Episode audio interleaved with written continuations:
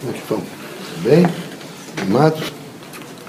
Eu quero é, lembrar vocês que o, a, o Centro Espírita, sendo uma casa de liberdade, é uma, uma casa onde todo o currículo do Centro Espírita é ensinar a pensar, ele tem que ensinar a pensar. Ele tem que, de, de tal maneira, fortalecer para que vocês entendam que vocês, que vocês estão na diversidade, as pessoas todas pensam diferente e é importante pensar diferente. Extremamente importante. Nós estamos advogando que todos passem a ter um partido único, isso é ditadura. Nós estamos advogando que vocês todos tenham, cada um, a sua ideologia, a sua dimensão política, que vocês entendem que administra seu Estado da melhor forma possível. Não é? No entanto, a proposta que nós temos é de que vocês tenham um senso crítico, por exemplo, com referência a Deus, com referência, por exemplo, à nação brasileira, com referência, por exemplo, às leis que nesse momento regem vocês, e numa, numa propositura onde se construa. Vocês voltem, por exemplo, 20 anos essas universidades e vejam que situação estão essas universidades. Pessoas com chinelo de dedo, que têm que ensinar, por exemplo, os alunos a fazer aula nessas universidades e a trazer, evidentemente, que professor tenha. Não é neutro, todos nós sabemos. O professor não pode ser neutro. Mas professor não pode dirigir alunos para um único partido. E isso é aparelhamento do Estado. E aparelhamento, seja de direita, de esquerda, de centro, seja do que for, ou até religioso, é preciso combater. Não pode fazer. Vocês têm que sensibilizar os, os meninos de segundo grau, os meninos de ensino superior, as moças, ao sentido de, ser, de viver o seu estágio político mas não prepará-los no sentido de aparelhamento do Estado, para que eles representem efetivamente o domínio de um único pensamento. Isto é retrógrado, infamante, foi o que a Rússia fez. Não é possível uma coisa. Está até hoje pagando e pagando muito caro, mas muito caro mesmo. Então eu quero dizer a vocês que o Centro Espírita tem que sensibilizá-los a uma ordem, vejo, de integração, mas uma ordem de integração na diversidade. Nós queremos a diversidade. Nós queremos que todos pensem diferente, nós queremos que vocês respeitem o pensamento, nós queremos que vocês entendam que, indiferentemente desse pensamento exposto que às vezes não agrada a vocês, eles são, todos são seres humanos, que é preciso, nessa diversidade, entender que é ela que compõe a unidade e que nessa unidade tem que haver paz, e paz é, evidentemente, poder olhar para o outro, que bom que ele pensa diferente, que bom que ele vai fazer diferente. E nessa sucessão como é feito na França e nos outros países, onde os governos vão se sucedendo em torno das ideologias. Até partido comunista vai para o poder, administra. Isso não quer dizer que o povo seja comunista, nem quer dizer de maneira nenhuma que vão mudar regime. Não. Eles entendem que devem, de repente, algumas pessoas que pensam diferente, administrar para ter oportunidade, trazer, vejo, oxigênio novo para aquelas relações de governo e aquela administração pública.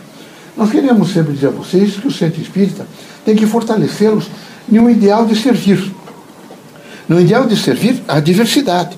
No ideal de servir, por exemplo, as pessoas que nesse momento precisam de um aconselhamento, de uma paz. Vocês não vão dizer aquele ali é de esquerda, aquele é de direita, nós vamos receber. Não, isso nós não recebemos, porque ele pensa diferente de nós. Não. Nós vamos receber todos os seres humanos que precisam de nós.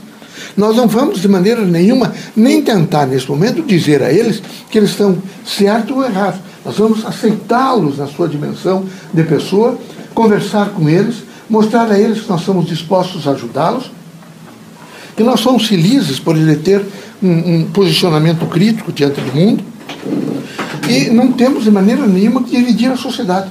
A sociedade brasileira não pode ser dividida entre pobres e ricos, entre feios e bonitos, entre hum, membros de um partido ou de outro. Não. A sociedade brasileira é unitária.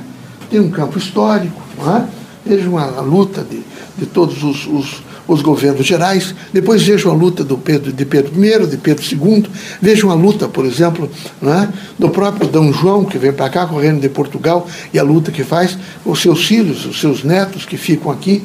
Vejam depois a República, a luta para a República, a evolução republicana, a declaração, o exército fazendo a sua dimensão. Vejam a força de alguns desses marechais, como o próprio Marechal de Ferro, com toda a sua força, às vezes, mas tinha uma força moral, e vão subindo essa dimensão.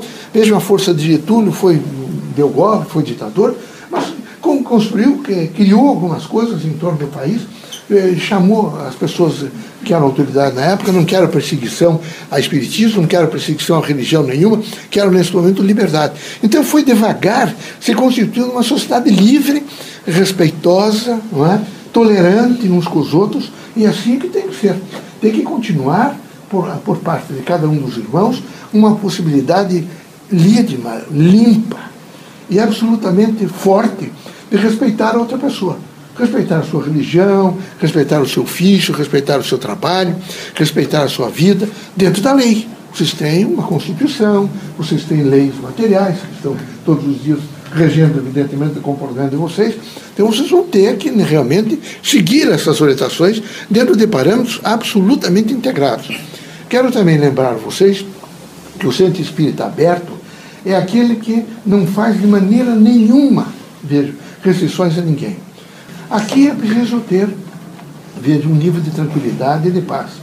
Quem sabe quando vocês ficarem muito inconsequentes com vocês e essa sentir até dor social, essa evolução, vocês fiquem pensando o seguinte: quantas pessoas na minha idade não tiveram os pais que eu tive, ou os parentes que eu tive, ou a escola que eu tive?